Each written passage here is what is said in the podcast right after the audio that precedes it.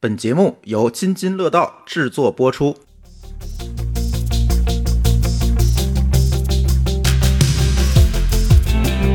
好，各位听友，大家好，这是一期科技乱炖。呃，跟大家聊天之前，又要占用一点时间，是吧？哎，呃，今天正好是我们节目的，如无意外，这这期节目应该是第三百期。我今天在这个小宇宙上翻了一下啊，小宇宙上翻了一下，好像真的这个能做三百期的节目不多。嗯，二百多期的有，嗯。咱们科技乱炖都三百期了不是不是，整个津津乐道。道啊啊，好吧已经，三百期了，哎呀，就不特意庆祝了哈，但是可以跟大家嘚瑟一下，这个三百期的节目没几个啊，我们三百期了啊，呃，但是紧接着呢，就有一个事情要跟大家说了，这个，哎，我们这个七月十号到十一号啊，在北京的朗园儿有一个。播客节的活动，这播客节活动是播客公社来举办的，今年等于是第二届。当然了，这个在第一届是前年办的，就是因为疫情的原因，去年其实就没有办，今年赶紧办一下。如果大家愿意去到我们播客节的现场见到我们，我在那儿有一个摊位哈，如果想要见到我们，可以去买票了。呃，我会把我们的购票链接放在我们的 show note 里面，大家可以去买票。如果你通过第三方的客户端去听的话呢，可以在我们的公众号里面。津津乐道博客的公众号里面回复“播客节”三个字，播客节啊，不是博客节，播客节三个字，然后就能拿到购票链接。现在有早鸟票，还是比较优惠的，可能就几十块钱吧。大家如果想七月十号到十一号跟我们去热闹热闹呢，大家可以去买票。然后呢，同时跟我们到场的还有一众的播客，什么呃黑水公园啊，呃黑水公园啊，以及黑水公园啊，啊，就是反正挺多的，对对对，挺多播客。大家那个回头你们回复那链接就能看到有哪些播客参加，因为现在都还没传齐，还有。不少播客陆续的报名，但是很多大家耳熟能详的这个播客呢，都能够在现场的见到他们的主播，抓着活人。呃，我们在现场可能还有我们一些周边，还有一些小活动。呃，到时候我们看吧，怎么跟大家热闹一点，热闹热闹。哎，对，反正就是这么一个事儿。播客节啊，大家愿意参加的话，赶紧去买票啊，在我们的 show note 或者在公众号里面回复“播客节”三个字啊，拿到链接去买票。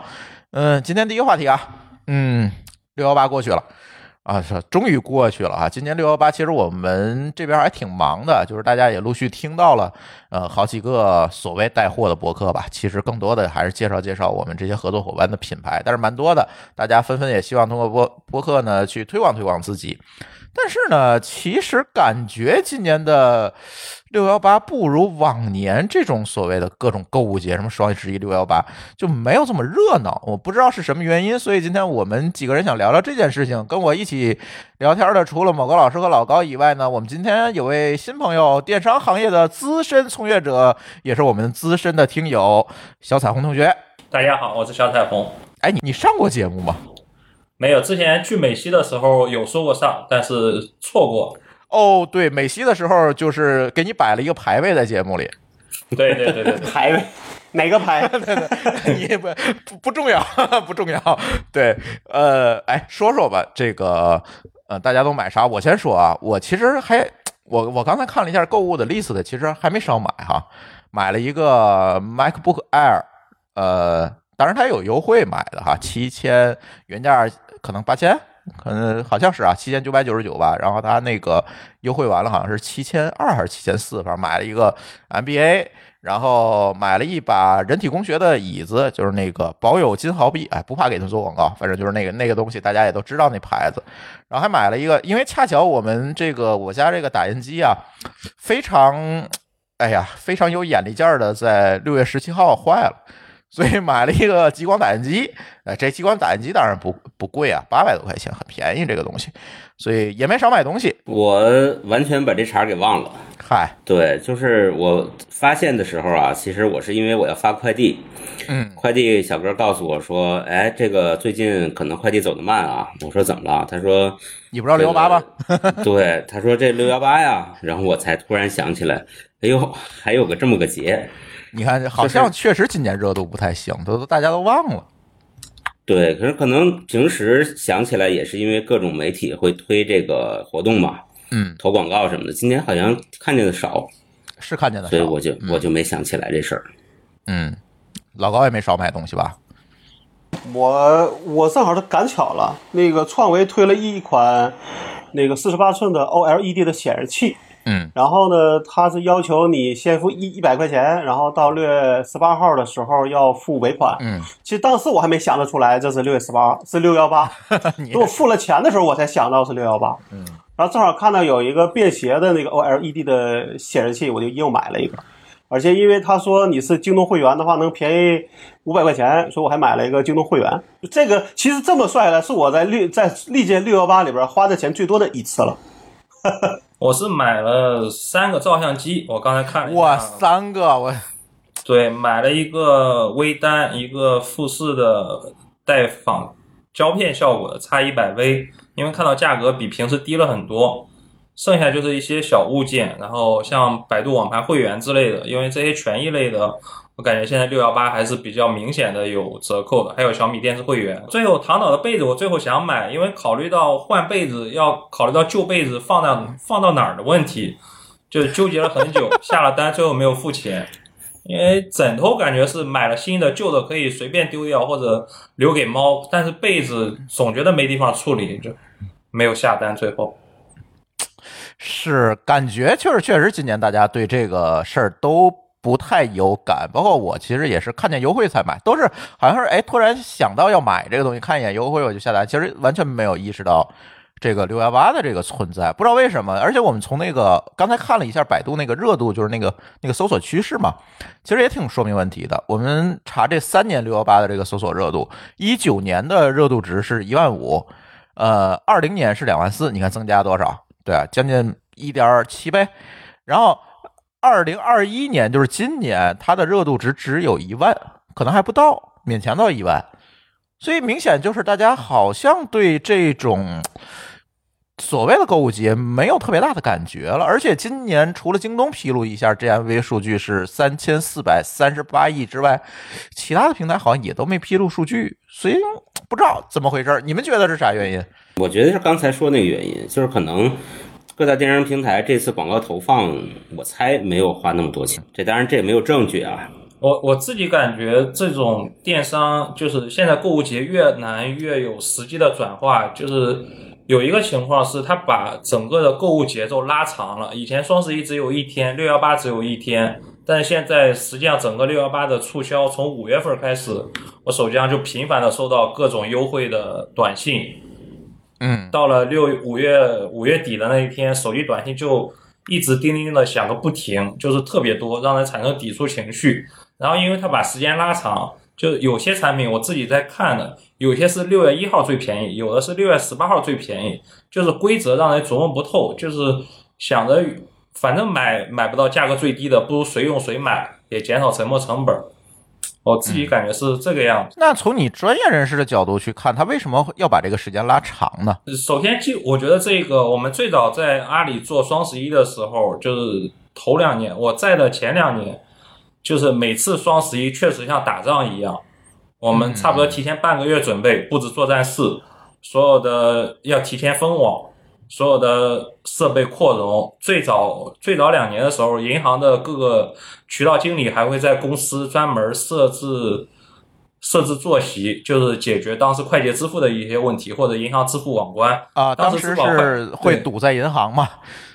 对，因为当时是快捷支付还没有很好，后来就是做了很多调整嘛，包括余额宝付钱有优惠，再后来是普及快捷支付，所以说可能是因为出于这对这种峰值的压力或者是这种考虑，所以他把整个时间弄得把这个时间拉开，再加上六幺八或者双十一当天，其实很多人可能没有时间去购物，所以这个也是一个考量。我我自己感觉是这样，所以这个也是解释了，可能也会解释为什么没有披露数据的原因。因为现在整个购物节时间已经跨度非常长了，就虽然就是大家的购物热情不是太高，但是每年的六幺六幺八这一个月或者双十一这一个月，仍旧是大家购物比较集中的，就一年两次嘛。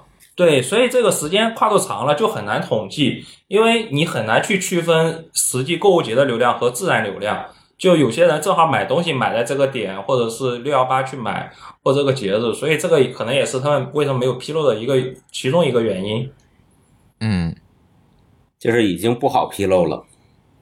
对，双十一之前几年最刺激的事情就是第一秒多少钱，前四秒多少钱，十五秒多少钱。现在他已经把预售或者付定金这种东西拉拉长到六月十一，六月拉长到六月一号。所以这个东西一个是统计难，另外一个可能数据不是特别的好看了。对，可能有这个原因。没那么刺激了，看对啊，你比如说你今你今年做个一千亿，你第二年做做两千亿，大家觉得很牛逼。但你第三年做个两千一一百亿，大家觉得哦，那是你应该的。对对吧而且我觉得现在这种所谓的优惠啊、抢券儿啊，似乎对大家的吸引力是不是越来越小了？这我自己的观感，我不知道其他人会不会有同样的感觉啊？其其实它不如干脆的打折，但是你想，它的成本也不可能无限制的打折呀。包括今年可能这个供应链成本好像也在提升，所以这个能打的折扣其实也不多。说白了，很多的这种电子产品。今年我觉得根本没有看到什么折扣，除了苹果以外，苹果今年不知道怎么了，发疯似的，就是就是在京东上折扣特别大。可能也是是不是有一堆库存呢？不知道这这个事儿啊，它还是新款啊，它要是老款，比如说它每年打折，基本都是前一代的产品，比如今年是 iPhone 十二，它可能 iPhone 十一在打折，这种是是我知道是有的。但是今年你看这个 MBA，就是直接给这个 M 一这个新版的打折，就就就不知道是什么情况了。你们有没有印象？就是前几年有一年，这个双十一，就是突然这个运营上面的玩法搞了特别多的突破，什么定金膨胀，对，啊，跨店什么什么的。然后我我的感觉就是，就从那次开始，我后边就疲劳了，就我再也不想去研究它怎么怎么便宜了，对受不了了。就干脆下单完事儿了。你没那么多精力去研究这些，最后可能研究半天能省个十块钱、二十块钱，你何必呢？然后发现你还玩不过平台，对，对。然后你可能拿个优惠券，最后还还用不了。是，反正我的感觉不知道是因为我觉得这些折扣已经不能吸引我了，还是我嫌麻烦了。反正这些券对我来讲真的无感了。但是这个还是那句话，就是我的感受，我不知道大家的感受怎么，可以跟我留言啊，跟我们说一下你的感受什么。反正给我的感觉就是这样。对我感觉这个地方还有一个问题，我不知道是我关注的公众号还是听的播客原因，我的信源里面现在特别喜欢鼓吹警惕消费主义，然后鼓动断舍离，就是特别多的人在那种宣扬一些二手平台，或者说出掉自己的闲置物品，要小而美的生活，就是我感觉这个可能也是一个方面，因为最近这种文章看的越来越多，对这个这种反动文章还是要少看，我们要鼓励消费，拉动内需啊。不叫合理消费。呃，反正我感觉是不是还有一个原因，就是这个流量天花板到头了。这种集中冲刺啊、早就高举高到头了打的这种玩法，其实带来的这个边际效益是不是在递减？彩虹，你有些彩虹，你是不是你你？我觉得你是在行业内嘛，是不是也会深切的感受到这个流流量红利的这个这这这个确实现在是不太给力了。对我们自己公司，现在我做的这家公司，我们是做电商直播的。最早我们是做供应链，风口啊，对，最早我们是在做供应链，等到后来的时候，我们就在转去做，算是一个 TP 公司，淘宝 partner，在做一些为商家赋能的事情。但是我们做到现在会发现，新签商户越来越难，老的商户、老的客户也要花很大的成本去维护，因为现在一个是整个整个蛋糕是有数的，然后各个平台都在做。淘宝一个，蘑菇街一个，然后包括现在抖音、TikTok、出海这些，就所有平台都在瓜分有限的人，实际有消费能力人不是太多，就流量分的特别散，每个平台都有一部分，每个平台都有一部分，就是我们很难去花钱，或者是就是现在流量已经不是花钱可以直接买到的了，买到的很多流量都是无效的。嗯，然后单在一个平台内，比方在，比如说在淘宝，在淘宝直播的平台，基本上百分之，可能百分之八十以上流量都被头部的大 V 分走。李佳琦、薇娅就是这两个公司，可能就拿到了，就包括他们下面的 MCN，可能拿到了整个平台得八十以上的流量，所以就是小商家做起来也越来越难。中央部商家又是有钱买流量，又不好买流量，就是现在投直通车可能就是都不如以前好用。是不是商家也会有这样的流量焦虑？我们现在很多商家都在要求我们要转去做抖音，因为之前的话是怎么怎么讲呢？就是淘宝的流量是一个机器分的，但是和抖音这种是不太一样。抖音这种它因为自己一直在提示兴趣电商嘛，它还是通过这种叫每个人兴趣给你通过机器分析、机器算法来给你推的，这个流量比淘宝流量好很多。淘宝可能是根据一个标签来给你推，嗯，所以我们现在很多商户有的都是已经在放弃淘宝的平台，转去这抖音。但是抖音有一个另外一个问题，就是说实际播的时候，如果一个短视频踩到风口，可能会这一天成交额会很很厉害。但是如果是不是这种情况，可能销售额也很一般。就是其实倒是跟直通车相比，由确定性变成了一个不确定性了。对，但是这个门槛是比这个平均值是比淘系的可能要高一点。嗯，因为毕竟它的流量的利用效率会高，因为它是基于兴趣的。对，嗯，而且现在新增用户是不是也不多了？这个互联网的它这个增长规模就到到了这个节点上了。基本上我所知道的所有的大的平台想拉新都特别特别难。嗯，所以大家其实是在抢这个存量的用户，对，应该是现在是在还是在重新激活存量。召回嘛。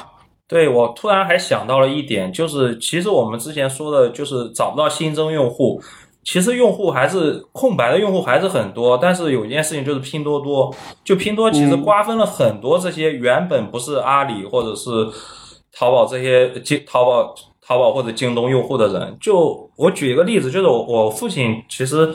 之前淘宝、京东他都没有用明白，就是付钱或者是注册用户、填地址这些东西都不会用。但是拼多多我是没有教他的。然后之前回去看我爸拼多多买的购买记录，都是修家里的一些，比方说水壶的提手坏了，或者是家里的一些桌子底下垫的垫子，他自己在拼多多买的，就是都特别便宜，单价特别低，一两块钱。我问他怎么买的，他说点完一下，直接填上地址，提交订单就好了，还特别便宜。嗯，对，这个它是精简了一个购物的路径，就这个也可以可以，就是一定程度上解决，就是解释为什么我们六幺八会越来越疲于消费，因为拼多多它给人的一个整个的消费链路是非常短的，可能就两步，是是搜索搜索在最前端的，嗯，要么是最便宜的，要么是销量最大的，就是选择的空间很少，也不会有各种各样的优惠券的这种叠加或者是。叠加满减就是非常的简单粗暴，所以说这个可能也是它占有就是快速崛起的一个原因。另外一个就是刚才老高讲的一个玩法，就现在整个电商平台就是这几年都没有出现什么新鲜的东西，每年都是在养猫、叠猫猫，或者是什么组队签到打卡，就是盖楼。对这个大家都比较疲劳。对，就这种游戏化营销，我觉得现在可能年轻人真的会嫌弃他们，因为这种营销行为真的就是，我觉得啊是过度的侵入了他们的一个社交空间。就是其实大家都不愿意去发朋友圈帮我砍一刀啊，或者几个啥东西啊。其其实不知道啊，这可能又是幸幸存者偏差，但是我周围人至少就不会这么干了。所以这个地方其实有一个点啊，就是我们在这个商品的单品层面，就是 SKU 层面，其实还是有大量的这个新增市场的。哎，比如说他从来不坐飞机，但是用盲盒的方式体验了一把飞机。嗯，他从来不买苹果手表，但是你一打折就买了一个，对吧？对，但是呢，我们发现，在平台层面实际上已经零和了，嗯，但是在单品层面其实有巨大的市场，仍然有巨大的市场。所以现在是不是这个市场变成了一个什么呢？就是你越做平台越完蛋。过去平台是一个赚钱工具，但是现在平台都完蛋了，所以我觉得平台还赚钱，但是平台到了天花板了，它已经没有什么招数再去让自己再去增长和再去扩大自己的价值了。嗯，对，所以说现在的新消费啊，现在的这些做新型的饮料呀、食品啊，乱七八糟东西，他们都纷纷的起来了。都是在这个，在这个怎么说，就是具体的某个行业里边再去做创新，对吧？也就是说，这个有一个非常流行的一个说法，就是我这也想跟彩虹去确认一下，就是说这个电商平台慢慢的被货架化了。我刚才在想的一点和这个类似，我在想的就是说，平台已经彻底成为一个基建基础构基础对，就是货架嘛。叫什么，基础设施了。对，嗯，对，所以说就是平台已经没办法吸引你了，大家对这个平台来说就是即用即走，所以为什么就是大公司都会有那种传票焦虑？之前所谓的，嗯，就是说因为没有已经没有任何一个工具可以让人去长久的留在上面，所有的平台都一样方便，所有的价格都差不多，就是大家时间成就是现在压力又大。大家所有的时间都很宝贵，就是没必要为了几块钱或者几十块钱，就是研究一些游戏或者规则。你为什么平台焦虑，就是因为你就没法去完全垄断一些商品，而最后其实大家留住你的唯一的一个，呃，就是你在上面还买东西，唯一就是因为你的习惯了，嗯，对吧？使用习惯，就比如说我用京东，但是我发一个商品链接给我一个朋友，他说有没有淘宝链接？嗯，其实那个东西在就就比如说可能淘宝上也有，京东也有，但是只是因为说他经常用淘宝，对吧？那我可能我就得去淘宝上给他找个链接再发给他，只是因为习惯，所以还在上面买。这样的话，其实那你说平台能不能他能不焦虑吗？因为他没有真的东西能够留住用户了。这个让我想到另一个例子，我老家就是一个十八线的小地方嘛，然后我们那个地方大超市开的特别多，然后我妈经常跟我妈打电话的时候，我妈在讲新开了一个超市，离家里走路五分钟，就菜特别便宜，鸡蛋多便宜，每天限量多少个，然后过了几天边上又开了一个，就大概半年的时间，我家就是步行十分钟范围内开了三个大的超市。就对我妈这种消费者来说，可能是比较开心的，因为他们互相打价格战。就鸡蛋以前两块三块一斤的，现在可能就要一块钱给你卖十个，和这种电商的竞争一样，大家都在拼命的想把人拉住，然后靠高客单的东西去买，去去获利。比方说电视或者洗衣机或者冰箱这种高毛利的东西，但实际上这些东西会转到线上，就是说，感觉大家都在互相伤害一样，最后谁都没有得利，得利的是消费者。然后等到最后三三个超市都明白过来，把价格提上来之后，然后消费者又会就转去其他的平台，就是没有永远的平台，只有永远的优惠。这就是商业嘛，对吧？就是如果只能是，如果钱就能就如果简单就能搞定的事儿，肯定是最后大家就比谁谁有钱。就没有壁垒嘛。对哎，你这么一说啊，就是我听你们说，我都替这些平台焦虑。早些年咱们在做互联网创业的时候，大家都在做平台，大家都渴望做平台，对吧？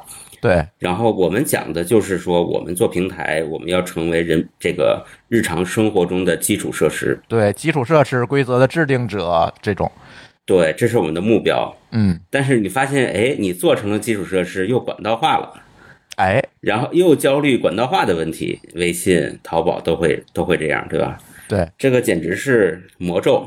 但是你你还记得不记得当年可是微信管道化了中国移动啊？对，不，我觉得这个事儿还这个还是因为你焦虑，你总是觉得说，如果这事儿我不往前走，我就是原地踏步，我原地踏步就是在往后退，嗯对吧？那这就是因为你过于焦虑。那你那那你这么反过来想，美国的这种公司，不管是亚马逊还是咱们说那几家公司，它有没有它的天花板？那也有，但我觉得他们可能就没，就至少从员工从所谓这种这种这种这种内卷的角度上，他们并没有那么那么的焦虑，可能也焦虑，也在试探有更多的这种怎么说去做一些新业务。但是我觉得中国这些互联网公司明显比美国的互联网公司焦虑的多得多。而且今年是有一个非常流行的词啊，就是这个私域流量，这个也挺有意思的，就是大家都在喊着要做自己的私域流量。其实我非常能理解，就是他们其实要把平台进一步的 OTA 化，甚至要抛弃平台自己干吧，其实就是这样一个 这样一个想法，就是因为平台上的流量和用户太贵了，那他希望把流量和用户留在自己的这个私域内，但是呢。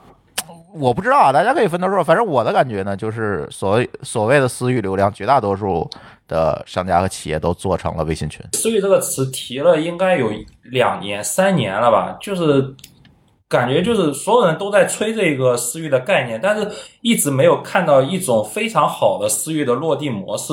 大家在讲私域，或者是谈私域，或者说自己要做私域的这种情况，等到最后都是在加了一个客服微信，好一点的话用一个企业微信，然后把所有人拉到一个客户群里，然后定期的群发消息。我觉得这个人这这个工具做的除了骚扰，就是对我来说没有任何实际的作用和价值。这个私域流量，我前两天在群里分享了一个啊，就是呃有一个人还挺有意思，有一个专门做私域流量电商的叫小红帽。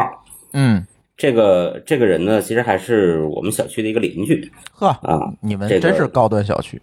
对，后来因为我媳妇儿呢在加在他的某一个群里边，经常在群里买东西。他这个，对他这个我了解了一下，他的量确实做的比较大。嗯，他群就不知道有多少个了，但是他的公司其实只有二十多个人，然后他每年的这个流水呢，可能是几个亿吧，就是靠微信群来卖货。嗯啊，然后我跟我媳妇儿探讨了一下，当然也聊的也不是很深。我说这个采访他为什么老老愿意在这里头买东西？这同样的东西淘宝没有吗？然后他讲的这个这个群的给他的来说，它的价值是，呃，确实做了一些商品的筛选，嗯就是它不是那种你在淘宝搜一个东西，你能搜出搜出五百个，然后你再来挑，而是说它一般就是做单品，这一个品类就这么一个，而买来以后呢，通常也不会有坑，就是它通常跟淘宝上的价格也不会差很多，但是它有这么一个筛选的动作在，然后大家就觉得比较省事儿，就靠这么一个从从商品角度来讲，就这么一个附加价值。就是等于做单品，然后因为它是在小区里，它可以针对你这个小区的这个消费能力啊或者口味啊去做一些这种选品，对吧？但是这个东西我不认为它是一个私域，我觉得更像是一个民间的 KOL 在带货，或者是一些像多多买菜的一些社区群里面，我觉得也是和这种模式差不多。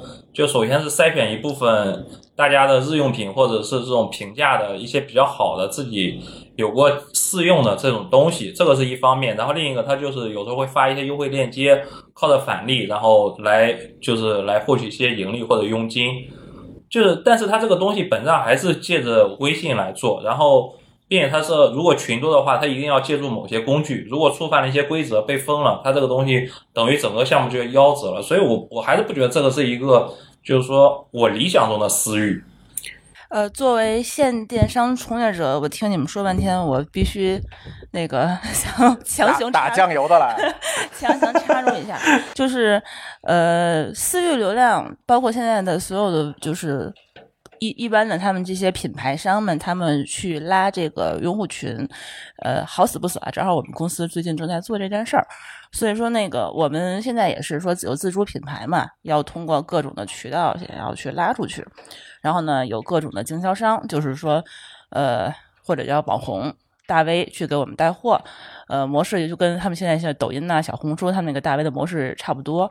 另外呢，还有就是说各种团长，嗯，类似于他们涉及团购的那些团长们可以开团，所以他们这个现在正好我们也是在做这个呃各种呃私域流量的这些小工具。他们其实我觉得啊，本质上来讲，这个小工具，呃，把用户拉到我们的微信群里面。它其实本质上只是话是对这个群的一个呃会员的一次的一个，它背后是有一套 CRM 系统的，呃，然后在群里头，比如说发一些它优惠券，然后打开它的一些小程序，包括他发一些呃根据你这个群的成员的一些标签，他会给你发文章，发完文章以后呢，通过你的阅读的一些行为，你的浏览行为，你的转发行为，他对这个用户他其实是有一个非常完善的一个画像。他对你其实是更容易知道你的喜好是什么，它其实是营营销的工具，就是说他对你这个人的整个的一个偏好，会比之前只是拿一个商品去购买的话，他会对你了解的会更多一些。所以说，它其实转化是在哪儿？是在是拉你进群的那个企业微信，它其实对你直接去 push 相应的优惠券，它其实是这个这一步，它是提高转化率的这么一道。我我这我听完舒淇说这个事儿，我倒觉得这个事儿特别像抖音，嗯它是一个人肉的抖音，对，就是抖音它本身它是靠你的浏览、刷视频、点赞什么的，把你的给画像了，对，然后再给你圈到它的这个电商的这个圈子里边去。呃，抖音就是在我们电商领域，它其实是在购买之前的导购一步。现在的话呢，其实为什么就是刚才你们说现在的电商越来越货架化？因为其实在这个在在这个电商领域，它淘宝、京东它其实就是一个货架。其实，在我们日常浏览的行为里头，我们要么就是通过首页搜索进去，要么就是通过周围的朋友分享商品单品。单品页，然后打开这个电商平台，对吧？一般情况下，这个页面发送给我们，我们打开浏览完以后购买，购买就直接就走。整个流程的话，可能五到十分钟之内，啊，然后这个用户就从这个平台来了以后又走了。但一般情况下，你在购买之前有个下决定。去购买的这么一个决策行为，那这个决策行为是来自于哪儿呢？一般就来自于种草。种草的话是一个比较泛泛的一个产品概念。现在有很多种草的，比如说我们现在的播客也是个种草，那微博也是种草。为什么微博跟阿里他们会那么好，对吧？阿里投的微博就是因为他们其实，呃，阿里就是在布局这个内容生态。啊，在种草之前。就是购买之前，先引入这个产品的一些导购行为，然后讲解行为，更好的去给这个用户带来这个产品的信息，更更全方位的展示，然后之后其实才是他们的真正的购买行为。所以说，大家其实是在这个抖音这个范围去抢占用户的流量。现在电商平台自己去抢占流量已经不太管用了，他们布局电呃，就就是种草行为，其实包括很多形态，要么就是图文。要么就是视频，图文的话呢，那就是就是微博嘛；视频的话就是抖音、快手，然后就直播。哎，我沿着这个思路，我又想到一个问题啊。多年以前，淘宝屏蔽百度的时候，或者是在淘宝的流量起起来的时候，呃，我们曾经讨论过一个问题，就是百度的流量价值和淘宝的流量价值谁更有价值？然后大家的结论是淘宝，是因为。淘宝上的搜索流量都是有明确的购买目的的，对吧？而百度呢，有大量的流量，其实是它是查知识啊，查什么的，想找东西的这个比例其实没那么高，所以淘宝的这个搜索流量就会更值钱。但是呢，现在我发现好像又变了。我觉得淘宝上面虽然是有目的的，但是比如说跟抖音来对比，其实抖音的流量还更值钱一点，因为它。天然自带种草属性，因为我在刷抖音的时候，我会偶尔会买一些我根本不需要的东西。呃，是这样，就是之前咱们就是讲过电商一期嘛，然后现在因为我也是正好正在跟当时就是聊电商那期的那个猫叔一直在做电商。你之前在淘宝和京东上购物的行为叫人找货，那就是说我想买东西。就是说我打开电商的首页，进到搜索，找到这个商品，然后进行购买，这个叫人找货的行为。然后现在呢，就是货找人嘛。我们在逛的时候，然后根据自己的爱好匹配一个货，那就是说是抖音的种草，其实就是这么来的嘛。就是你的某高老师，你刚才所说的这个哦，它的流量，它基于你的兴趣去给你推送的商品，它等于是把这个信息流重构。对，但是淘宝也提了很多年，千人千面了，就是实际上可能还是一个，就是说，就比如我们做 PPT 或者做汇报的时候说的“人不如图，文不如图，图不如表”，可能这个东西就是说，淘宝这种更多的是一个平面或者是一些介绍或者短视频，但是像抖音这种流量，抖快的里面的流量，它可以说直接分享自己的感受，然后时长又特别短，就是我们。在很短时间内看到这个东西，觉得还不错，然后立马上头购买。嗯，对，现在其实就是很多的东西都是一上头买的。我我觉得彩虹，你平时看直播吗？看的很少，因为本身在做这个东西，就是说对好看主播其实是有些免疫了，然后一些加上现在直播带货。带的最好的类目其实还是美妆或者是美妆。和女装这种服饰类的这些需求我是比较少的，因为现在大部分就是说从内容种草那边去呃购物，它并不是一个理性购物，就是一般的话就是还是一个冲动购物为主，所以说呃现在很多这个直播购物的流量比较大，但是比其实是比那种人找就是说主主动搜索带来的流量现在是。GMV 是要更大一点的。我在罗永浩的直播间买过很多很多吃不着的东西，都是看他说多好多好，实际买回来之后发现这个东西处理起来还比较麻烦，然后就一直冻着。直播的冲动消费，我觉得挺明显的，尤其后半截儿一上头就买了。你们知道为什么直播都是晚上直播吗？就是等你上头啊！那你们知道六幺八、双十一为什么都是半夜十二点钟才抢购吗？就是让你上头啊！就是因为那个时候是你们一所有人意志最崩溃的时候，最薄弱的时候。不是叫叫做最不理性的时候。呃，对，后半夜了。然后为什么所有的尾款都是零点到一点钟去付？你们付完了赶快去睡觉。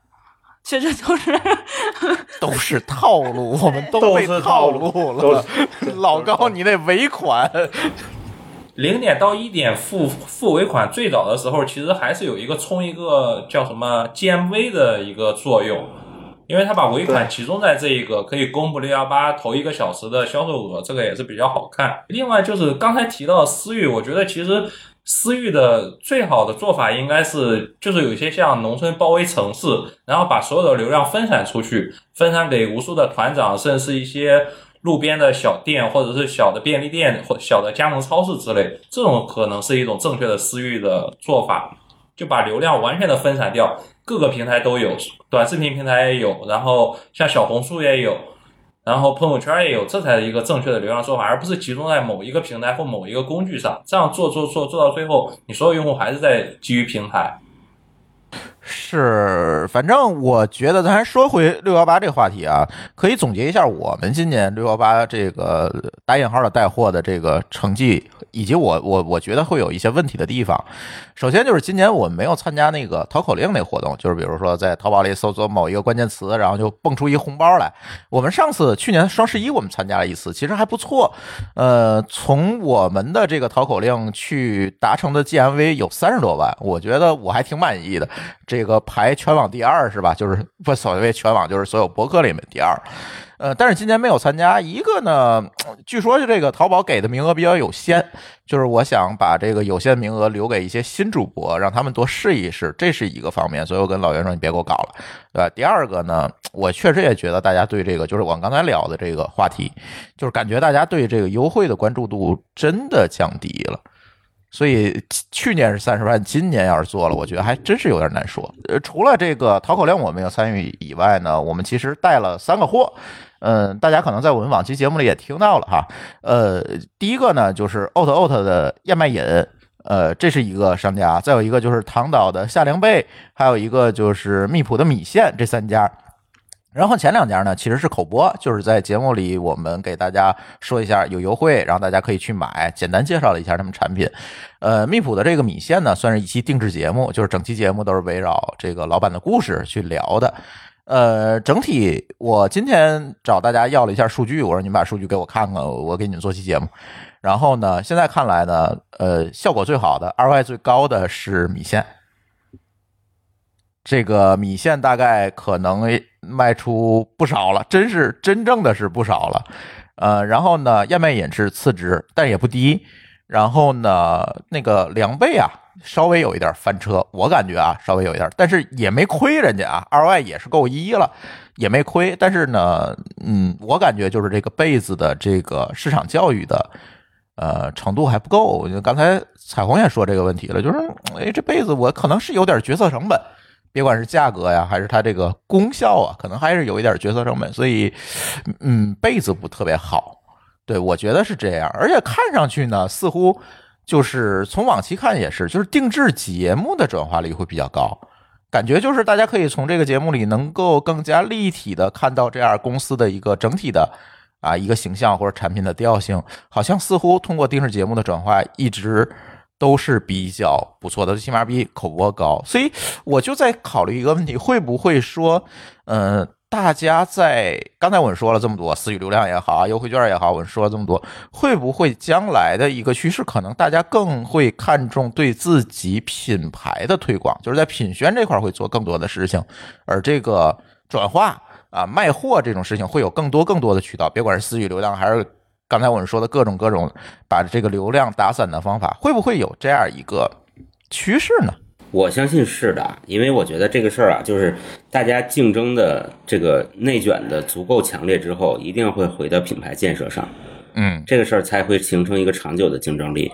而播客呢，其实更适合做品牌建设，就类似于我们厂长来了，欢迎大家都去听啊。其实啊，对，对，因为我们播客本身它不是一个说我听着听着播客，我可以点个哪儿下个单，这事儿其实很难，对吧？嗯但是呢，因为我们可以娓娓道来，我们可以讲故事，所以它适合建立品牌。而且能把事儿说全，对，嗯，能把故事讲全，这个确实是博客不太一样的一个地方。当然不是自吹自擂，但是现在看数据来看呢，哎，大家多来做定制节目吧。我觉得口播呢带个货可以，但是长期看定制节目可能对你的品效来看可能会效果更好。而且我发现一个规律，就是转化渠道其实也挺关键的，就是刚才聊到这个货架的问题哈。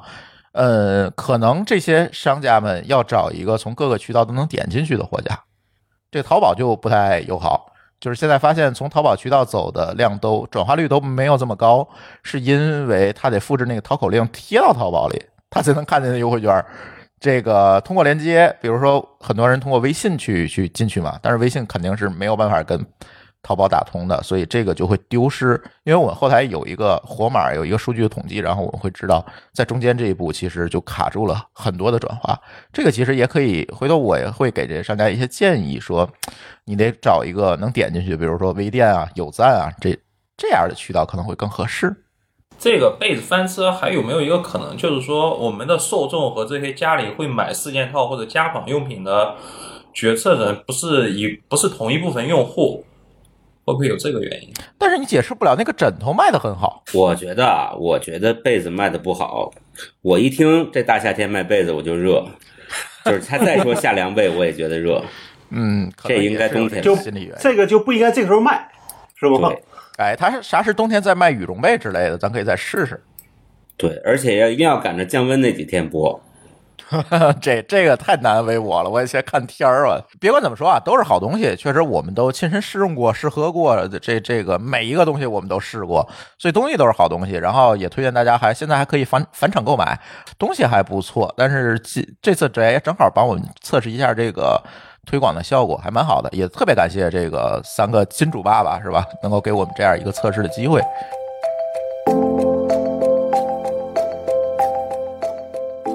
Windows 十一，它有点意思。它先是没有发预览版，然后就被泄露了，是吧，老高？他是先要，他是神神秘秘的要开发布会，嗯，对吧？然后，然后大家就猜是不是 Windows 十一，因为它里边有很多的地方其实是奔着十一这个数去指的，大家就猜是不是 Windows 十一。结果猜猜猜就泄露了它的那个预那个预呃预览版。然后后后面你就可以通过那个 Inside 的那个计划就可以装了，对吧？对我我在家里的不是在那个公司的台式机上已经装了一个。嗯，你觉得怎么样？怎么说呢？就是我比较赞同的两个说法，一个叫一个叫套苹果的皮儿摸安卓的鱼，对吧？是有一个叫面，一个叫面子仿苹果，然后里子反苹果。嗯，但是，呃，确实是说更像一个现代操作系统了。哎，你说的它原先是古代操作系统吗？呃，不，就是就觉得说 Windows 十已经做了五六年，对吧？嗯，其实它是一个从 Windows 八发展过来的，其实里边有些地方是从当年呢，我觉得也是有些地方比较激进，但是呢，一直没有把它做好。我觉得他发 Windows 十一的一个目的也是想跟前面的东西能够做一个割裂，嗯，就做开做个做一个分隔，所以才会发一个 Windows 十一。否则他为什么不叫 Windows 十？然后比如第 N 个版本呢？其实我一直以为 Windows 十就 Windows 十下去了。当年曾经说过，说 Windows 十是最后一个 Windows 的版本，对但现在这话其实是打了脸了。啊，但是呢确实对对对，当时是这么说，但是我觉得那话都是营都是营销的口这个口吻，嗯嗯你明白了吧？但是我觉得确实 Windows 十一你装上之后，你如果假设是一个新人，你没用过 Windows，你会觉得那个操作系统跟十是差别挺大的，有些地方其实真的差别。我跟你说，最大的区别就你装上之后，那个左下角的那个开始菜单是默认在中间了。哦，这是最大最大的一个区别。之前说咱们用这个从我甚至说从 Windows 三点零用到现在，它一直是在左下角，对吧？就是从那个开始按钮开始。对吧？对，那它现在允许你放在中间了。那就变成苹果那 Docker 了嘛？它这个应该是为触屏优化吧？对，就它之前不是要推一个 Windows 十 X 嘛，对吧？但那个呢就已经开始附中，但把其中一些想法拿出来，然后跟 Windows 加一块儿做成了个 Windows 十一。嗯，然后里边还有一个会被吐槽的事儿，不就是说能够在上面，就是他说是要在上面能够原生运行安卓的程序，啊，对，怎么样能运行吗？没有，现在这个版本还没有。哦，它有几个大的特性还都没有呢，安卓不能用。他说他要新设计一个他的那个 Windows Store，，这个事儿也没有。哎，这个挺有意思的。你说这个新出的这个 M 一版的呃 Mac，呃，就是我新买这个吧，哎，它确实是能够安装 iOS 或者 iPad 的应用直接用。我试了一下，还不错。嗯那么呢，Windows 紧接着就推了这么一个，我可以在 Windows 里运行安卓的应用，那是不是有一点儿补短板或者对抗的意思？呃，这个就这样，你要想第一个问题说，原来 Linux，你觉得 Windows 里边会做一个 Linux 的一个一个一个，就在里边放个 Linux 吗？嗯，啊，它已经放了，而且这个在在现在版本要再做一个 GUI 的版本，原来只能命令行。啊，现在现在是窗口了。啊，对，它现在可以跑窗口了，而且是是原是就是原生打通的。哦，啊，现在原来在 Windows 上面是有安卓模拟器，对吧？现在说你不用装模拟器了，我直接原生支持了。嗯，而且当时我记得还有一个说法，说这是西雅图的两家大公司一起对抗苹果。嗯，因为对不对？应该是三三家公司，呃，微软、谷歌加亚马逊，因为亚马逊提供应用商店，啊，对，这个它安卓的应用商店是亚马逊提供的。对，嗯，等于这三家公司一起来对抗苹果。这么说有点意思，但是总感觉还是差点什么。但怎么说呢？就从从如果说从原来这么说吧，就十年前的微这个微软一定不会这么干的。其实所有的这个变化都是从那个新的 CEO 上台之后，对吧？就是可能他也觉得说未来一定是多个操作系统共存的一个方案。所以说你在这里只能说坚持说只能用我自己的，还不如说我来直接兼容你们，把你们都同都同化掉。嗯，对吧？你说你你你你，那你说我要用 Linux，我这里有；你要用安卓，我这里有，行了。你还嘛？你干嘛在上面？你非得用用这个 Mac 或者用这个这个安卓呢？我这里都有了，我这里都能干，嗯，对吧？是，万一哪天能跑 iOS 应用就更好玩了。呃，对，但这个可能 可能很难这个 对对，这这个可能很难，因为毕竟你说安卓是因为它开源啊，是，当时他加这个嗯。WSL，、就是这个 Linux 子系统，其实也是这样一个考虑，就是当时很多人选择 Mac 的一个原因，尤其开发者他因为他有一个类 Unix 的一个操作系统，对然后他在里对它面其实可以开发起来比较简，比对比较简单。可以，跑很多的开发环境，但是在当时 Windows 是解决不了这个问题的。虽然它出了一个 PowerShell 的那个东西，对吧？这个，呃，但是它不是一个东西，就你没法没法弄，所以它它或者说你那个里边就得搞个虚拟机，对吧？或者是这个这个双系统，但总是很麻烦。呃，当时流行一个做法就是跑个虚拟机嘛，对对对对，所以后来有了这个东西，其实这也是促成我就是现在把这个 Windows 工作站作为一个主力机的一个主要的原因，因为确实比较方便，甚至比 Mac 更方便，因为 Mac 它毕竟是一个类 Unix 系统，它不还不是 Linux，、对，所所以它还不还不完全是，吧对它有一些差异，包括安装一些这个包啊之类的，还挺麻烦的。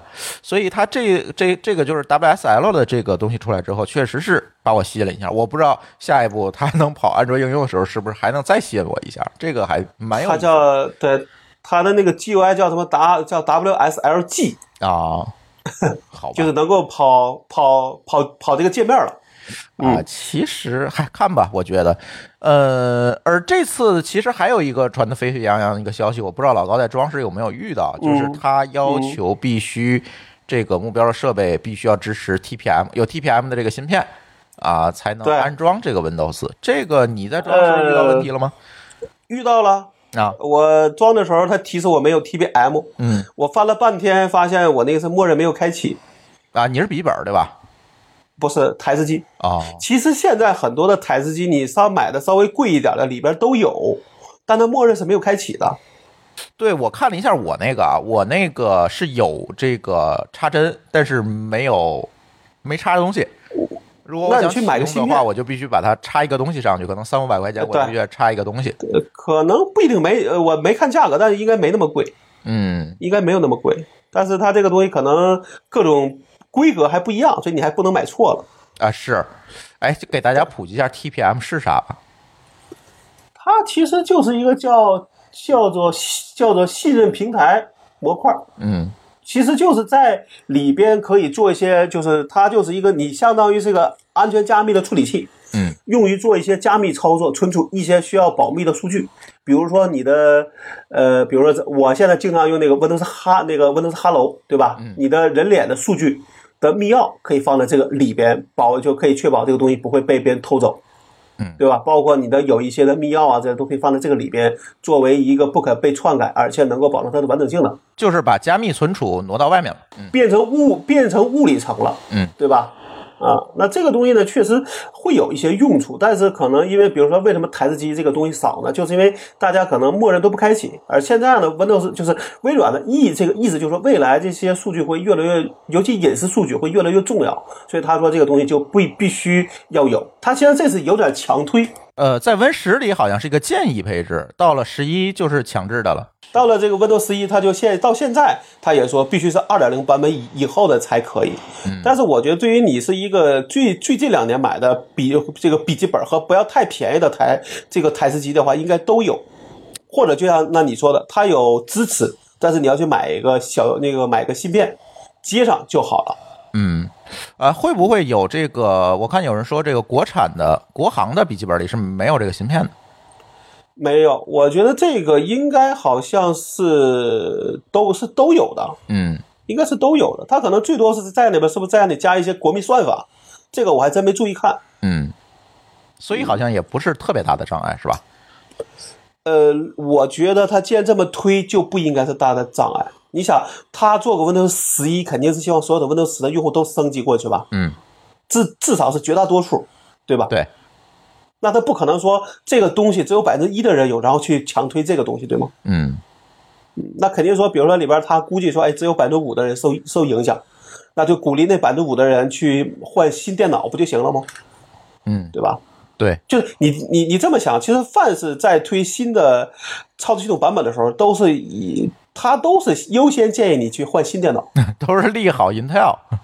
对对对对。但是我觉得这个平台模块呢，我看到已经有人说可以绕过去了，因为它它在平时的时候是用不上的。对，而且说到硬件，好像它对 CPU 的版本也有要求，对吧？它目前是八代的这个英特尔的这个 i 七好，应该还是第应该是第第八代往后，和那个 AMD 的锐锐龙往后都可以。就是 i 七八 G 几几往后的，对吧？你要是 i 对7七几几几，这就装不了了。对对，嗯其实现在最大的问题还是那个 TPM 模块，很多时候它没有没有默认开启，嗯反而是一个最大的障碍。嗯，这 CPU 你只要是这三四年内买的，基本都没有问题啊。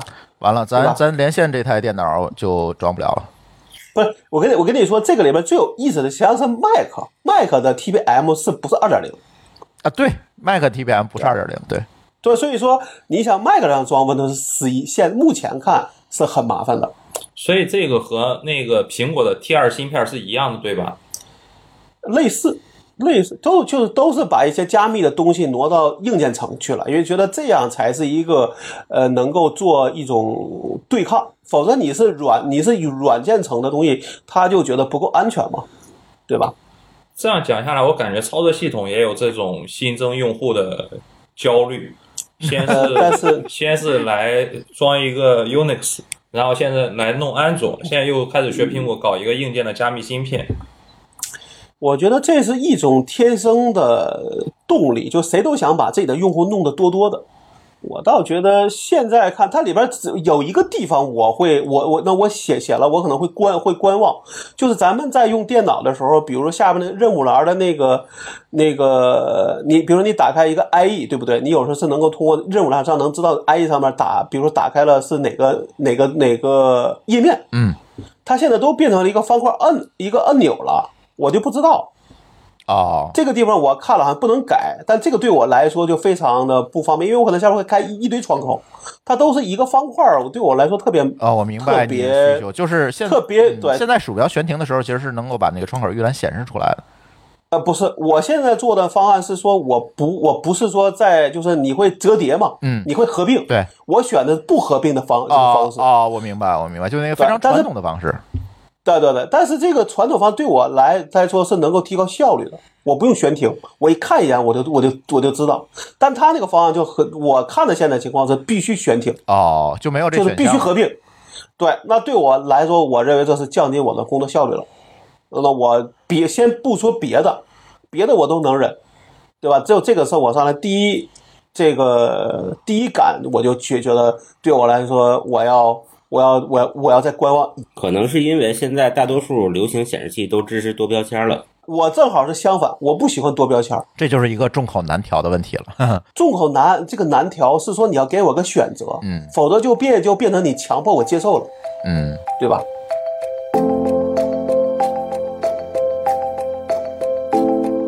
字节跳动推出 CDN 业务，也就是公有云的业务。这个消息出来之后啊，这个有人躺枪了。这个字节跳动的 CDN 服务商躺枪了，白山云啊，这个说字节跳动其实是他第一大客户，二零一九年为呃就是字节跳动给白山云带来了七点五亿元的收入，占它整个营收的百分之五十一，一半多。然后呢，呃，二零一八年其实才三点七六亿元，占百分之三十五，也是有这个增量。但这这这事儿就惨啦，所以白白晨云整个的情况就会受影响。但是他发了一条声明说影响不大，但这事儿谁知道呢？对吧？所以呢，问资深 IT 人士某高老师一个问题：为什么这些大厂都要做公有云呢？又是一种焦虑吗？今天咱围着焦虑变了转了，这天太焦虑了。对，字节做公有云这个事儿，其实我记得咱们某一期好像提过，嗯对，啊、然后呢，这个后来公布的时候，其实这个白山云这个影响是一方面，我记得还阿里也影响还更大。就是他不用阿里云了，对吧？对对，这个影响这个钱数肯定比这个 CDN 可能还多。嗯这个事儿呢，其实大厂为什么都做公有云啊？就是我本来也挺奇怪的，但是也能理解。就是怎么讲呢？能力过剩总得有点出口嘛。就是我们回忆最早大厂做公有云的是谁啊？那不就是亚马逊吗？对对，这公有云就是基本就是他们发明的吧？啊是。就是他把剩余的这个电商的这个古时的这个算力拿出来卖嘛，对，其实就是能力过剩，总要找一个出口消化掉。这个一方面能力过剩是资源过剩，就像你说亚马逊在这个低谷的时候，它剩余好多服务器，它想一招把这个服务器呢，这个这个再变个现，嗯，可能不能完全赚钱，但是至少能降低损失，对吧？这可能是最初的出发点。但是呢，还不只是这件事儿，它还有人的内卷的问题。我们都知道，大公司内部的这个工程师很内卷的，这啊个对除了九九六加班拿加班费以外，他们就没有更多的挣钱途径了，只能不断的晋升，对吧？嗯，P 八、P 九、P 十往上晋升，这是工程师的一个宿命。那你到一定程度，团队到特别大的时候，你做啥才能晋升呢？啊，不管是从老板的角度，从工程师的角度，你得搞搞点事儿啊。那这个搞事情这件事儿呢，它是晋升的途径，但是它对于产品团队来说好搞。我今天搞个直播，明天搞个什么能连麦的直播，后天搞一个什么什么什么东西。但是对于这个庞大的基础设施团队，这个技术团队，特别是比较偏后端的团队呢，他们要搞事情，他们就往这公有云的方向搞，就是所有人都找出路。那有一波人的出路一定是公有云，对吧？嗯，就好比说，这个也就是除了算力富裕，这个人也富裕，总得找点事儿干。对，嗯，这个就好比说，为什么我们讲传统的大国企，你会看到央企都有房地产业务，这是咋回事儿？嗯，就随便一个造船厂，一个做粮油的，它都有中粮地产，它都有招商蛇口，嗯这好奇怪。那为什么都做房地产呢？你想，房地产不就是两件事儿吗？一个是政府关系，一个是钱。对，它是个资金密集型的和关系密集型的行业。那央企这两件事儿就富裕了，哎，都不缺往哪儿走？对，都不缺。那怎么复用资源？怎么找出口呢？哎，搞房地产，其实这是同一个道理，对吧？嗯嗯，然后另外一个就是你从外头来看，它也得有个增长点。这个呢，之前就是字节做公有云的时候啊，外部有很多分析，其实大家着重提的是这个点，就是这一个公司字节跳动这家公司到这个份儿上，基本上与全世界互联网公司为敌了，对吧？嗯你既然都已经与全世界为敌了，那多一个敌人又何妨呢？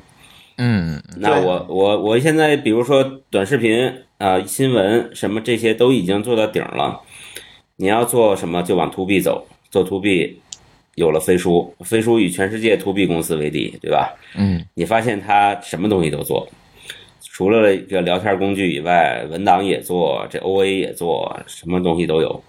你是不是要引流到把大家引流到我们飞书那期节目了？哎，这这是你引流的。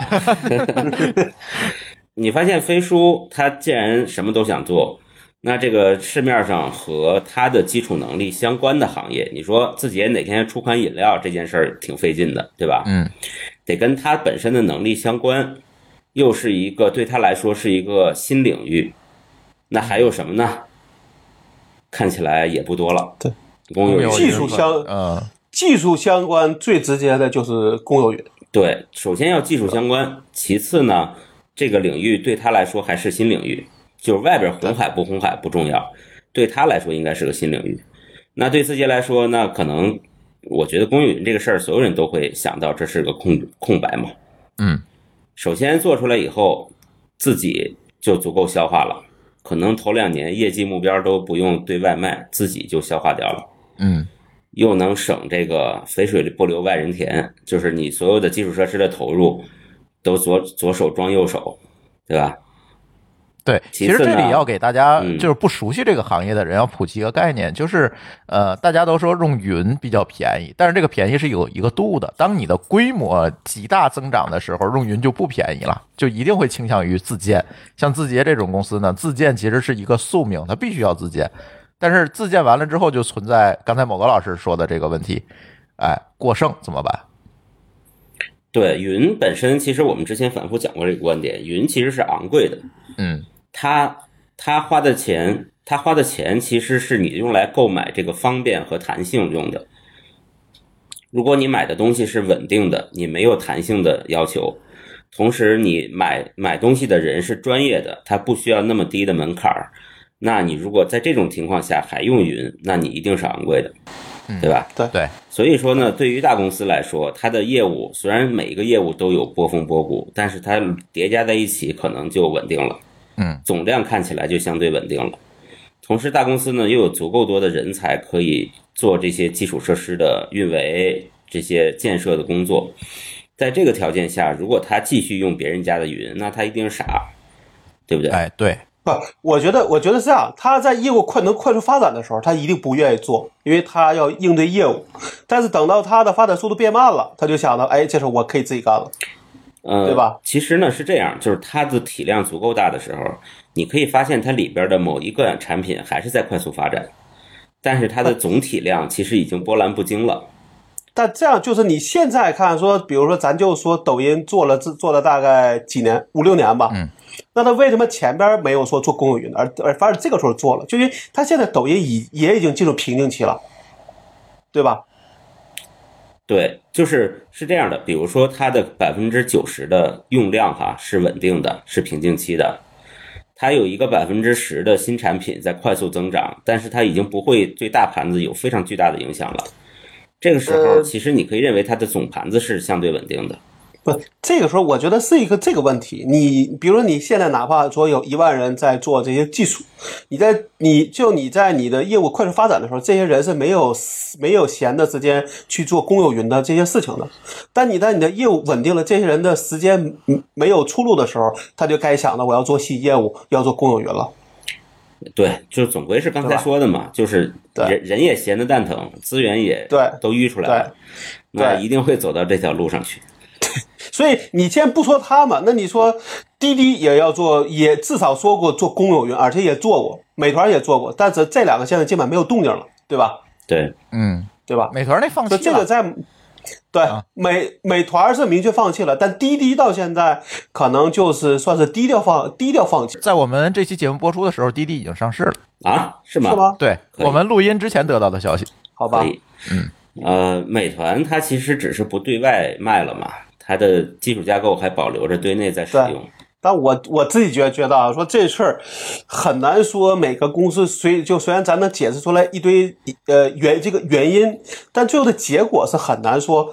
你因为有一堆的这个这个说这个技术人员，有一堆的钱，有一堆的投入，就能把公云做好。这个我觉得还是一个术业有专攻的问题。这个事儿呢是一个猜到开头猜不出结尾的事儿。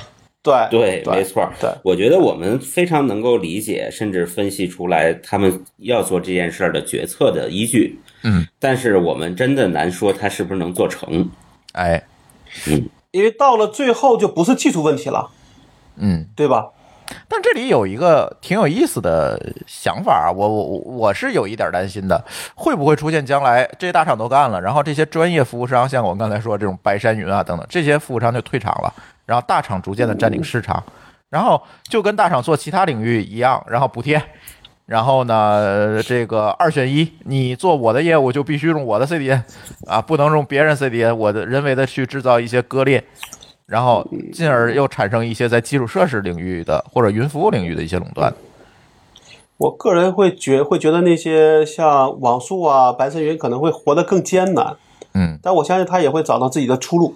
其实白山云到现在可能 CDN 已经不是它的第一重要的业务了，它现在好像在往也在往别的领域走，但是我可能没有那么熟啊，但我知道的情况是他们还在走。对，就好比说咱们讲海外，阿克曼是 CDN 的，不算鼻祖也是差不多了，对吧？是，哎，就是鼻祖，对。就是鼻祖。然后，但是但是我们现在会发现，阿克曼对外讲的他不是 CDN 公司，他讲他自己是安全公司。嗯，是一个是一个基于云的安全公司。对，难道他是这么想的吗？开始就是这么想的吗？一定不是对，这是逼出来的。对，所以一定是有一些，比如说亚马逊，比如说 Google，他们的这些 CDN 能力、价格对它产生了足够大的威胁，那他一定要找出路。他找到了一个出路，就是安全，而且做的还不错，他算是成功了，活下来了。那国内的这些 CDN 公司，纯 CDN 公司，白山啊、网速啊等等，我相信他们一定会面临找出路的这个困局。我我这我猜我猜他们也不一定都能找得到。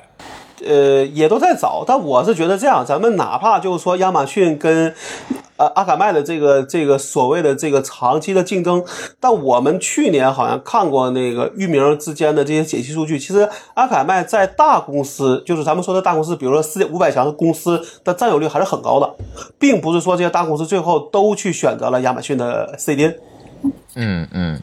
啊，对，是这样，因为我像我过去的公司也是阿克麦的客户，嗯我们一年在阿克曼消费大概一千万人民币，嗯那其中用在 CDN 流量上的钱有多少呢？大概不到两百万，哦剩下全都是安全上面的增值服务。但在中国可能这个比例就会很难看，因为我中国可能比如说会更在意成本。呃，在在所谓的打价格战上，大厂肯定是比所谓的这种独立第三方的公司要有要有所谓的优势的，对吧？对，我觉得在在国内啊，这个发展趋势肯定跟海外是不同的。嗯，这个比如说，是不是可以复制一个安全的 CDN 公司就能成功？也这事儿也不一定。但是呢，呃，这个是细节的不同。但是大方向，比如说独立第三方 CDN 公司会越来越艰难，这个我我觉得是这样。一个是艰难，一个就会逼着他要要要在这个业务上边增加更多的东西。所以说，你看现在的会就没有所谓 CDN 的会，都在说叫边缘云边叫边缘计算了，嗯，对吧？这也是一种焦虑，变相的，也不叫变叫不叫这个焦虑，是在变相的去把自己的呃业务的内涵扩大了，对吧？所以这个这种公有云或者这种 CDN 行业，它的壁垒究竟在什么地方？其实太尴这边这个问题在在很大情况下没有壁垒，并没有壁垒。就是真的没有就是壁垒。对，就是你这么想吧，技术就是咱们先不说别的，就 CDN 这个技术现在看是一个很成熟的技术，嗯拼的到了最后就是价格和所谓的呃所谓的品牌了。对，那这个其实我刚刚在想，就听你们在聊的时候，我在想一个事情，这个是不是和几年前各个大公司都在做 IM 这种情况有点像？就是说，它一个是，就是说，我不知道该怎么解释这件事情。就是这种大公司做自己的 CDN 或者公有云，最后的出路，我觉得是不是和它自己的生态去融合？比方说微信或者腾讯云，因为它上面托管的一些小程序可以更快，或者说连接跳转更少，或者说用户体验更好。像抖音上，你做抖音的小程序或者做一些分发，会就是说流量会更好用，然后更相对便宜，因为是通过 VPC 直接连接嘛，价格也相对低。会不会是和这种情况有点相似？他肯定呃去会以这个理由去要求你用他的，对吧？但是呢，我相信在中国，因为抱到就这就叫什么抱大腿的事儿太多，大家对互相都有提防，所以说像这种独立第三方理论上讲，也有它的生存空间，只是没可能没有那么大。嗯，但是 IM 和这种公有云，其实最后问题我觉得也是一样，就是迁移成本。你用惯一个聊天软件，你不会很难去迁移。其实应用应用软件有，但是 CD 没有，对几乎没有。对对对，其实现在的公有云和 CDN 迁移成本几乎为零。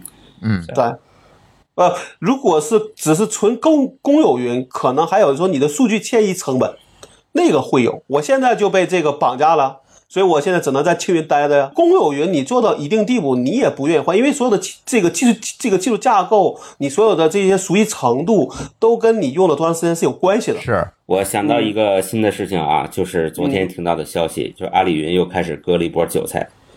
就是那个高速通道是吧？对，阿里云的这个高速通道开始收费了。这个高速通道是什么意思呢？就是比如说我自己有一个线下的机房或者我的办公室，我要拉一根儿，但是我同时在阿里云租了很多机器。我为了做数据交换呢，我拉了一根光纤连到阿里云，或者是租一根专线连到阿里云。这个通道在过去其实是免费的，嗯，因为它相当于是一种混合云嘛。比如说我的数据存储放在我的办公室里，我的这个数据处理放在云上，对吧？嗯我不需要时时刻刻都处理嘛，所以处理完了我就把云释放掉，这是一个很舒服的模式。但是阿里云这一把收费就要了亲命了，因为这种混合云通常来说，因为过去不要钱，所以它的带宽量都是很大的。嗯，这个这一收费呢，很有可能，比如说对我前前公司这个蒙牛来说，可能全年的收入，如果按照看例价来说啊，全年的收入都要交给他阿里云来交、啊，这么？夸张？对它是每它是每 GB 八分钱，对吧？对，它是按流量付费。对，但是你想，过去因为我们是不收钱的嘛，我们当做内网，对所以这个在你的程序架构上不会特别多考虑节约带宽啊之类的你不会考虑成本问题，对吧？啊，这个韭菜割的非常狠啊！所以我觉得这个韭菜割的有点猛。我觉得这不叫韭菜，是说，我觉得首先阿里云在矛盾上已经把原来就是他已经在把所有的东西都拿出来要收费了，嗯，你想是不是这个问题？但是我在想，这个事情带来的后续可能是说，他会强迫他的客户全部上云，嗯，你为了省这个钱，对吧？但是也有一种可能，就是这客户忍不了了，全下来了。对，对，这个弄不好是他就是个双刃剑。看他赌得起吧赌不起吧？我觉得就是，对，当然，他只是公开这么事儿，但最后可能会这根据客户情况，有些人还继续免费，也有可能啊，嗯，对各对吧个击？破。但你但但你是小客户，那可能对不起，我就要收你钱，嗯嗯对吧？大客户呢还可以免还可以免费啊，没有毛病啊，嗯是不是？啊，很可怕这件事情。反正公有云这事儿，我总觉得会不会出现一种新的垄断和割裂，不知道。嗯在我自己觉得说，如果说你这么说，你咱们现在换一个是换就换一个问题啊，你现在珠峰你现在用的 CDN 是哪一家的？是大公司的吗？嗯，不是，那就行了。嗯你选择的不并不是大公司啊，嗯。但是我其实是把大公司的关键业务和小公司的非关键业务就是混在一起用的，对啊，就是我把你想，不能丢失的东西放在大公司，把一些随便可以签的放在小公司。对啊，那就是你是至至少你要考，就像当年 IBM 要求英特尔把它的叉标六的授权给 AMD 是一样的，嗯对吧？哪怕是个互相备份的，嗯，是是不是？是，好吧。那我们这个 CDN 这事儿真的应该且看，回头我们也可以试用一下字节的 CDN，看看有没有机会去评估一下，是吧？它的报价是多少？是多少钱呢？没有，我得找，你知道吗我得找小白问去啊，找找他就可以了。嗯，对对，问问他吧。对，行，反正今天这期乱炖时间也不早了，我们就先聊到这里吧。今天特别感谢彩虹同学能够跟我们一起来录节目，我觉得以后可以多录，是吧？咱跟某个老师在一个城市，现在算是。对，对，没事儿我们就约个饭。哎，对，约饭顺便就把节目录了，挺好。行，那我们这一期乱炖就聊到这里，感谢大家的收听，我们下期节目再见，拜拜。拜拜。再见。拜。感谢您收听本期节目，同时您也可以收听我们制作的更多播客节目：科技乱炖、品质生活、津津有味、厂长来了、拼娃时代、串台、科技先生和蓝海之下。在您收听的平台上直接搜索即可找到以上这些节目。如果您觉得我们的节目对您有帮助，欢迎以购买周边产品的形式来支持我们。关注我们的微信公众号“津津乐道播客”，天津的津，欢乐的乐，道路的道，进入周边产品菜单购买即可。如果您愿意参与我们的更多讨论，可以加主播的微信号 d a o 幺六零三零幺，加入我们的听友群。本节目录音设备由罗德麦克风友情赞助。